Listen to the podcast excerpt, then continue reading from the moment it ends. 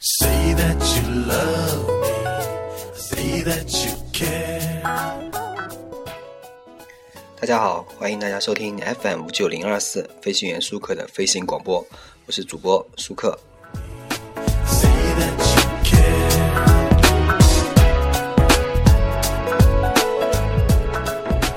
啊，最近有听友呢问我为什么一直没有更新节目呀？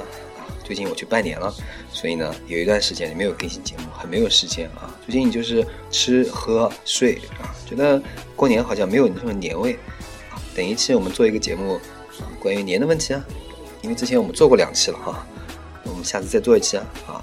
今天听到大家这个听大家听到这个背景音乐，是不是想起了一部很有名的电视剧啊？对，今天呢，我们就来说这部电视剧，呃，也就也就是这部电视剧的一个主创，还有这部电视剧的所有的这个故事情节，还有评论一下这部电视剧。这部电视剧名字叫做《恶作剧之吻》，也就是台湾版的《恶作剧之吻》。我不是说日本版的和韩国版的。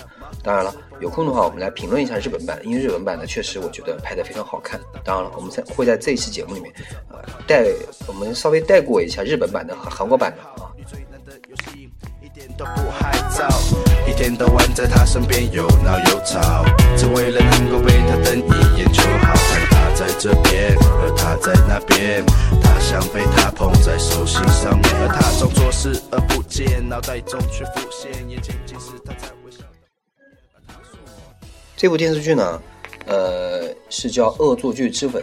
这部《恶作剧之吻》呢，我想大家应该看过，呃，台湾版的电视剧是由那个呃林依晨、林依晨和郑元畅演的这部电影电视剧。大家如果知道的话，哦，这里面还有一个演这个呃演那个阿金的那个人，大家知道吗？汪东城啊，后来去参加飞轮海了，大家知道这个人吗？这个人现在后来很有名啊。当时我看的时候呢，因为当时我看的是应该是这个电视剧刚刚出来，我看了，我当时觉得啊。这个郑元畅还是真的很帅的这种感觉，因为郑元畅早期演了部电视剧，我不知道大家有没有印象，叫《蔷薇之恋》，是和那个 S.H.E 里面的黑笔一起演的这部电视剧。当时他演一个同性恋啊，当时我觉得这个这个这个这个小伙子还是比较帅的，因为个子很高，确实的。那后来呢，郑元畅去参加了这个拍完了这个《恶作剧之吻》两部以后啊，他演再演了几部电视剧以后，郑元畅去参加去参军了，因为台湾要服兵役啊，服完兵役以后呢，呃。他服完兵役的第一件事呢，就是出来以后吃饭，吃完饭以后和呃《恶作剧之吻》的所有的剧组成员呢，就是早期原来剧组成员，这个包括林依晨啊，包括那些演他爸爸妈妈那些角色的人，在一起聚在一起吃了一餐饭，所以大家粉丝们都在猜测，是不是要拍《恶作剧之吻三》了呢？啊，这个我可以公布一下，他们不会再拍《恶恶作剧之吻三》了，因为主要的角色林依晨已经决定不会再演，呃，这个。呃，袁湘琴这个角色，他是绝对绝对不会再演的，因为林依晨已经长大了啊。林依晨看后来的角色，他已经演了很多。当然了，我们会呃在后面我们详细的说一下林依晨这个人物。我们曾元畅这个人物，曾元畅人物是美国长大的，但是他台湾籍啊。好，那么我们来介介绍一下这部电视剧的这个主创，包括是这个电视剧的这个原来是由来源于什么啊？那么我们大家知道，呃，《恶作剧之吻》的这个。这个原来是根据漫画改编的，大家应该知道啊，是由一个日本的漫画家，女漫画家多田薰，她改编的这个漫画，叫做呃，当时这个漫画的名字叫做《恶作剧之吻》啊，后来也叫《一吻定情》。很多人就是因为在日本版的是有两个版本，我不知道大家有没有看过日本版？日本版当时是由情书的男主角就是柏原崇所演，和柏原崇演的非常好看。嗯，当时呢，但是柏原崇，呃，柏原崇演的比较呆滞，我当时觉得比较呆滞，还是不是不是很完美。呃，这部电视剧呢，呃，原来的名字也叫《淘气小亲亲》，所以你看这个台湾版的《恶作剧之吻》的时候，开头会有一个根据多田薰啊的《淘气小亲亲》改编。好，那么我们来来简单的介绍一下多田薰。多田薰呢是日本的有名的女漫画家，代表作品呢有《骑士爱我》、《你的名字是黛布拉》、《追星天堂》、《情敌黛布拉》等等等等。一九九九年的三月十一日，多田薰因脑溢血去世，年仅三十八岁。多田薰呢？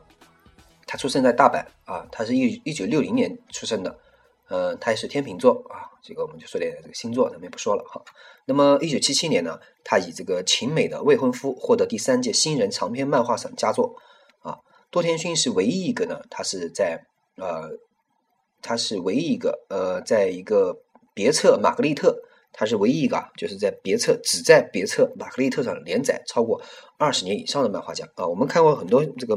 这个漫画家啊，他们实际上都在这个有一部有一个那个这个这个别册叫做《小学馆》，他们在上面连载了。包括我们看到《名侦探柯南》，他们有各种各样的连载。但是多田薰是唯一一个只在这本书上连载的，其他书上并并没有连载他的这个作品。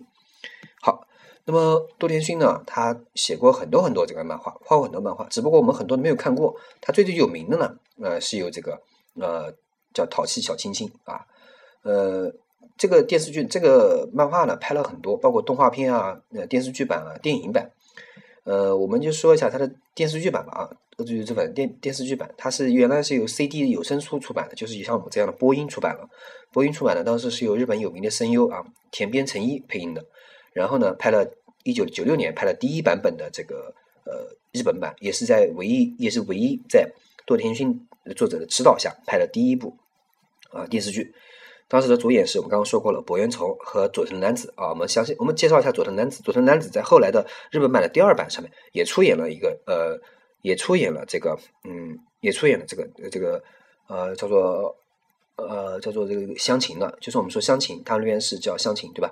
也是出演了这个角色的妈妈，也就是说他在两个版本都出演了角色啊。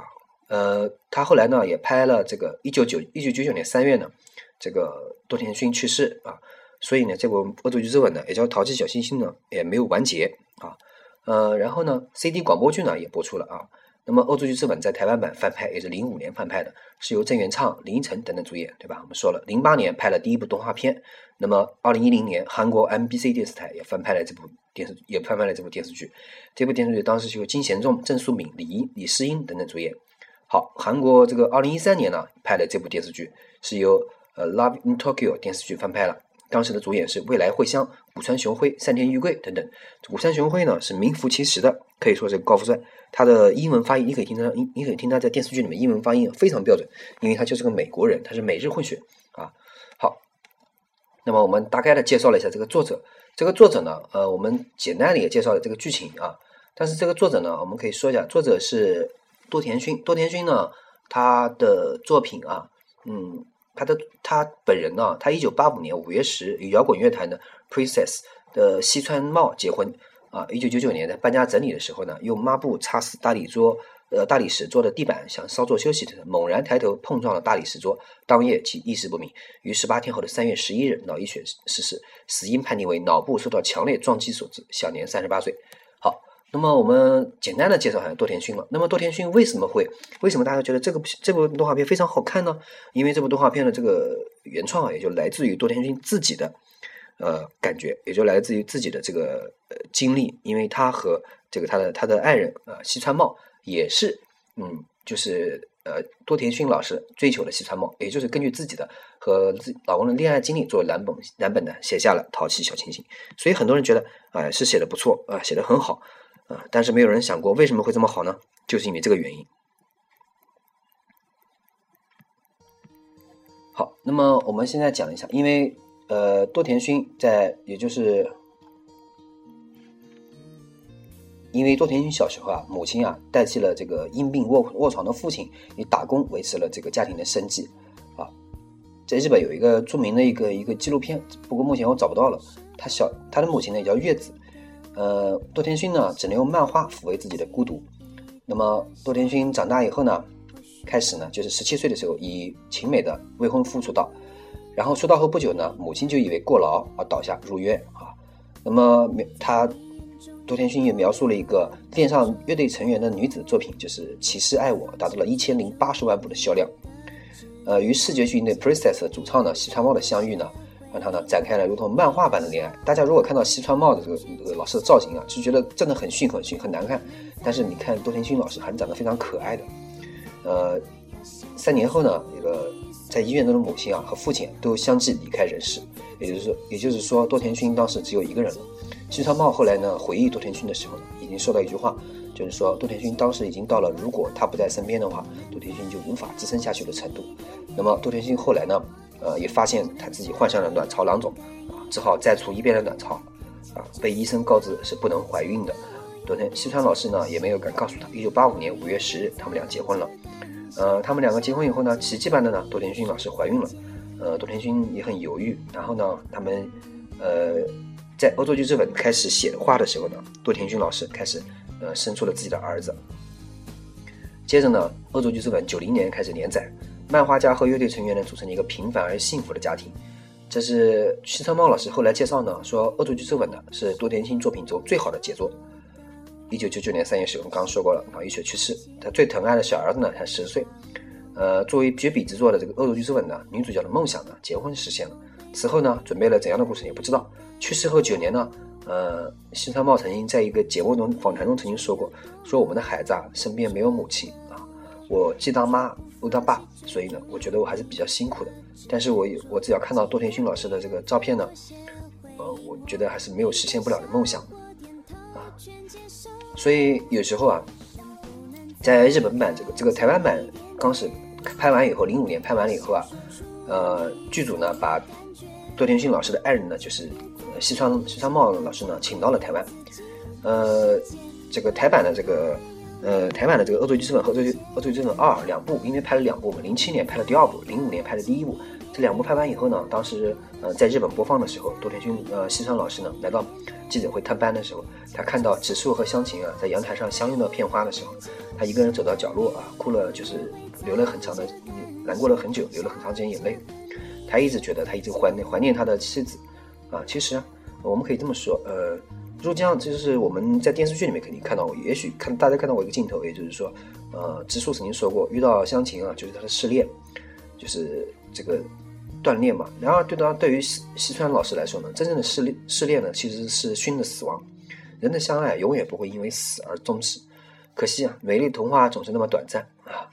那么我们今天来简单的就，因为很多人说为什么会会呃，大家有的人问为什么呃这个呃指数会爱上香琴呢？嗯，很多人觉得很突兀，因为突然一个很呃大家觉得不可能爱上他的，为什么会突然爱上他？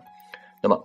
我们今天就来简单的介绍一下这部电视剧的为什么会这样。好，我觉得呢，我们今天讲这个呢，首先我要说一下，大家知道这个呃水流和地形，大家知道吧？如果学地理，大家应该非常熟悉。水流长时间的流水，就是流这个河河流啊，会逐渐逐渐改变这个地形。那么我们今天讲指数和象棋的关系呢，实际上就是我们像像刚像我像我刚刚讲的这样，呃，叫做河川留给地形的改变。呃，直树呢，这个天才啊，被所有人羡慕。自己呢，大概也是有高贵冷艳的潜意识，所以在香琴出现之前呢，他都是活在顺风顺水的世界里。直到香琴给他递了情书，他的人生呢就彻底被改变。香琴之于情，呃，直树呢，就像河川留给地形的改变一样，无声而又真实存在。说直树呢，不曾是蜡像，他即使再高贵冷艳，礼貌也是有的。香琴搬进去的时候呢，玉树因为他不懂成语而骂他笨。植树在旁边轻轻地推玉树，叫他不要这样。香琴搬进去以后呢，植树的生活变得一团乱，被威胁教他读书，被同学换了和香琴的电脑桌面，被他妈安排了和香琴一起的人生，甚至甚至呢被逼着去给别人做饭。这些事情呢，任何一条在以前的江直树都是在以前的江直树底线之外的。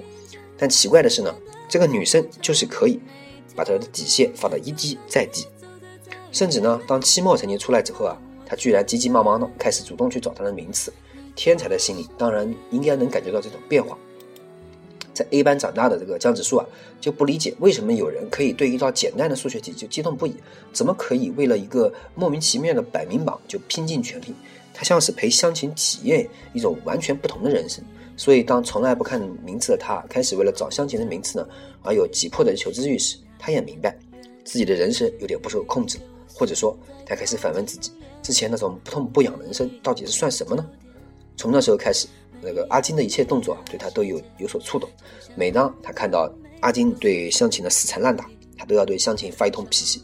但他无法回避的是，这个情商低到忽略不计的人，开始在乎湘琴给他写的情书到底什么内容，也开始呃在乎他是不是被色狼骚扰，甚至挺身相救。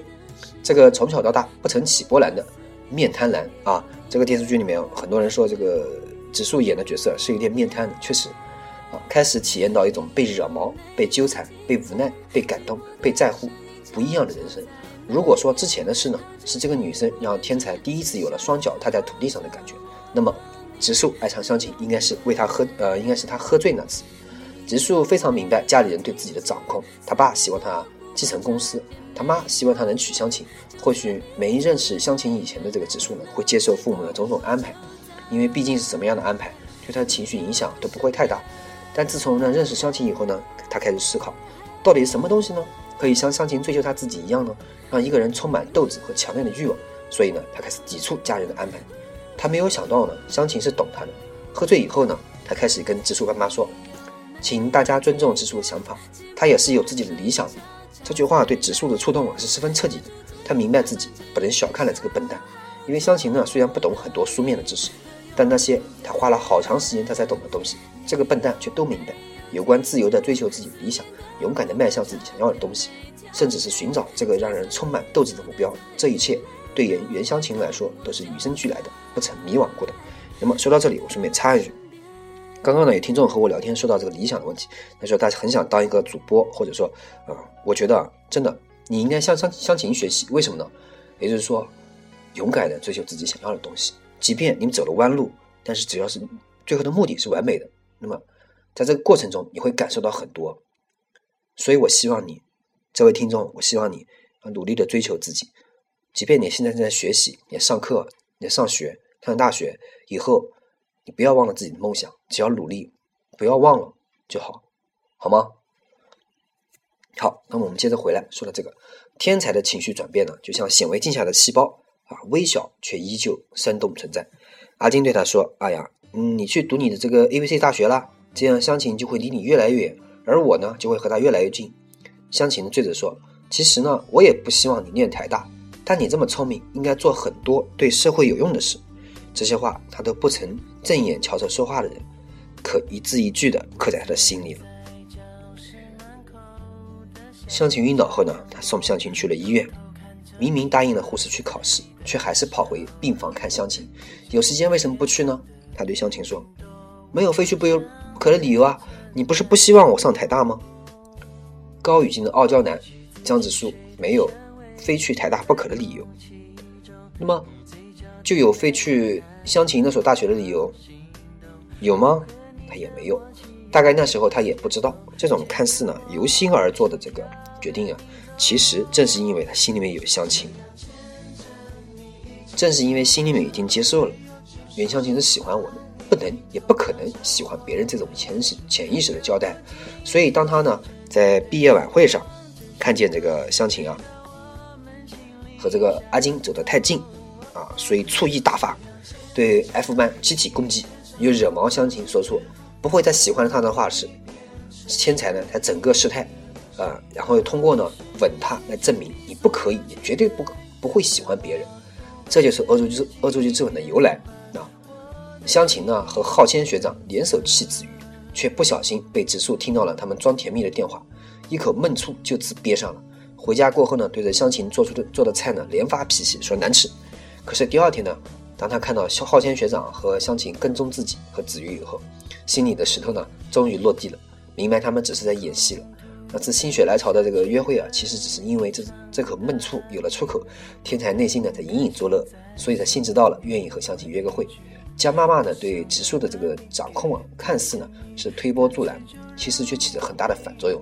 植树对湘琴的感觉呢，迟迟不敢呃明显表达，就是不不想中了江妈妈的计，被她控制，随他搬出去，通过自己独立的生活呢，一方面寻找自己理想，一方面希望能摆脱江妈妈的管制，再认真的看看自己对江琴的感觉。植树搬出去以后呢，对湘琴情感的表达其实已经很明显了。因为脱离了江妈妈的管制呢，自然的情感流露上没有那么克制。可惜呢，咱们这个脑袋里面缺根弦的这个湘琴啊，因为对自己不够自信，总是不肯相信这些信息呢是植树爱自己的表现。植树在听说了湘琴啊因为误会自己与子瑜同居的事情以后呢，故意故意的找玉树来出来打听湘琴的情况，甚至带着子瑜的妹妹到学校呢设计偶遇跟湘琴解释。看到湘琴的牛排店呢，等他下班啊喝了很多咖啡，特意嘱咐他不要再喝。下雨呢？下雨以后啊，出去拦车，几乎全部的伞都在湘琴那里，自己被淋个全是。玉树生病那次呢，看到湘琴呢，为了自己的弟弟费尽心力，自责不已，情感终于无法掩饰的植树呢，一把把湘琴呢扯在怀里，让她尽情的哭。再看到他累了睡着以后呢，更是无法自持的给湘琴一个偷吻。这一切都要归功于他搬出去，没有江妈妈的管制，对自己的情感掌控也就没有那么严苛了。湘琴曾经不止一次的提过，天才就应该做对社会有益的事，帮助更多需要帮可以帮助的人。在艺术生病后，认识阿诺后，啊，同湘琴那次谈话，使江直树更加奠定了想要做个医生的决心。乡情影响着他的人生轨迹，支持着他去做有益的事。他不再是，也并也不不是那个只是想要做个读书的机器，而是想要通过通过呢自己学到的东西来帮助别人。植树呢对乡情的爱呢越来越越来越无法掩饰。当他看到两个情敌啊为了争乡情而在牛排店大打出手，呃。腹黑男呢，也就是我们所说的指数，搂过湘琴说：“你们搞清楚，你们再打也没有用。湘琴喜欢的是我。”他这么笃定的相信着，无论如何，湘琴他是不会对他放手的。所以呢，无论无论这个阿金啊再执着，五人条件再好啊，这个湘琴啊，他也不曾担心，他也不曾担心湘琴会离开他。在办公室，因为这个湘琴呢笨手笨脚。惹到职工不满，骂他倒茶也不会倒。植树默默在台上为他撑腰。正是你们口中这位连茶也不会倒的小姐，是我们这个产品的原始创意人。是啊，你们都看不到她的好，只有我看得到。过圣诞节，怕湘琴一个人无聊，而且又饿到，偷跑回家陪湘琴过节，还给她买了炸鸡和蛋糕。傲娇的植树君呢，越来越有人情味了。他和江妈妈吵架以后呢，湘琴爸爸请到了店里，他二话不说，立马赶去，以为是说和湘琴有关的事，去了才发现是说和自己家的事。两个男人像是喝酒立誓一样干杯，把我女儿娶回去。植树只是笑，不再抵触。植树的爱就是这样不宣扬的存在，连阿金和玉树都吃不下的湘琴做的菜，植树没有怨言的大口吃。看了医学书以后，关心叶湘琴的夜盲症，告诉他是哪里的问题。啊，要如何对应补充相应的营养？那么我们简单来说一下夜盲症，因为我了解夜盲症，我不知道我是我了解的是不是准确。夜盲症主要是因为缺乏了维生素 A 啊。如果大家听众里面有一部分夜盲症的，可以补充一下维生素 A。江妈妈和子瑜都曾说，子树啊爱自己比爱别人都多。当江妈妈病倒以后呢，子树决定要多爱家人一些，并且不惜为此付出一切代价，于是答应了和白董事长孙女的来往，来换取呃。公司经济的复苏，植树跟江妈妈说这件事的那天呢，湘琴躲在门口听到了植树说他喜欢那个女生，他在门口一直哭一直哭。出去倒垃圾的时候呢，植树站在门口，双拳紧双拳紧握，把这个他爱的女孩推开。其实呢，植树比任何人难受。虽然口上说你去找个爱你的人吧，不要在我身上浪费时间，但看到湘琴晚归呢，还是忍不住担心她会不会在外面过夜。故事的最后呢？湘琴为了指数啊，一直努力变成了更好的姑娘。没有人看到的是呢，为了变成和湘琴一样有血有肉、有理想、有憧憬的人，指数一路走来所做的努力，把天才的束缚脱掉了，去普通大学，又把自己已经学了专业丢掉，去钻研自己好不容易找到的理想医学。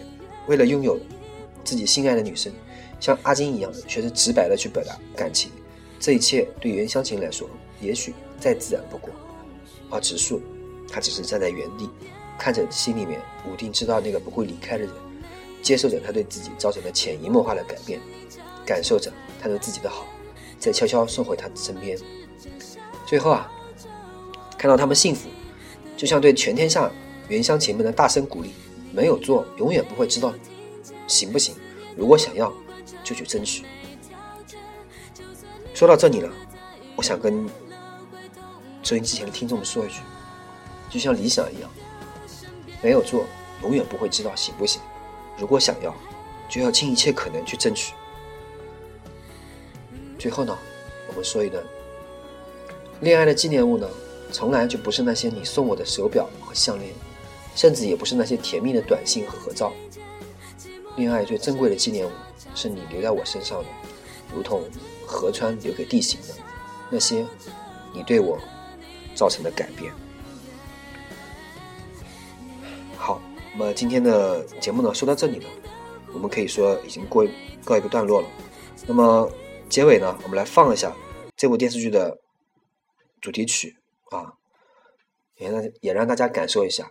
其实呢，这部电视剧呢，不是一个爱情电视剧，准确来说，它是一个告诉我们：如果你们有理想，如果你想爱一个人，如果你真的爱他，如果你真的爱你的理想，真的爱你目前手上做的事情，希望你像湘琴一样，行动派。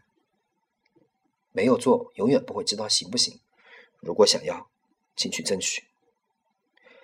感谢大家收听 FM 五九零二四，我是主播舒克，欢迎大家关注我的微博、微信以及我的 QQ 啊，包括我的苹果 Podcast。好，谢谢大家。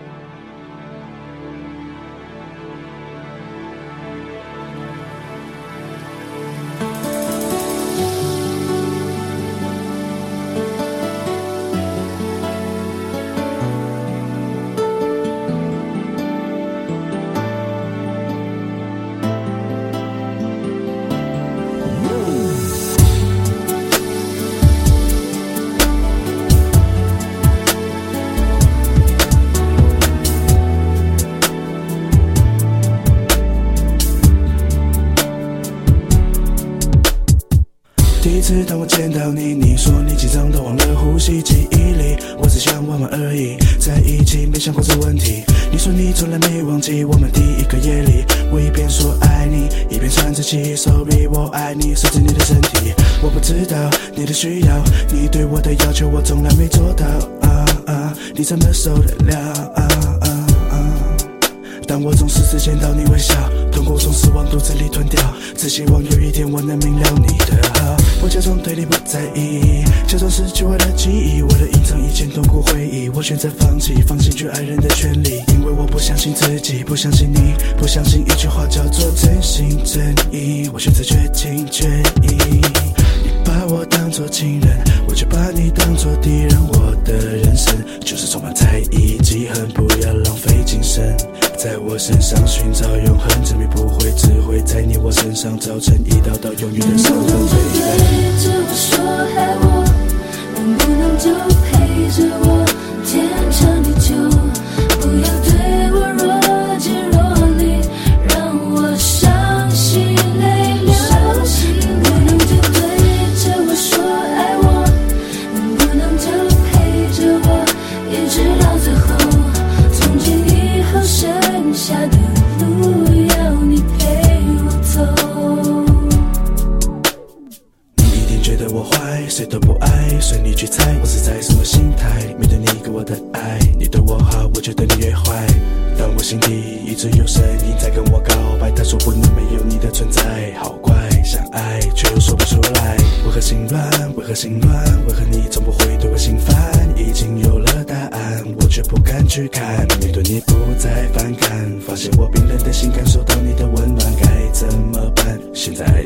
会不会太晚？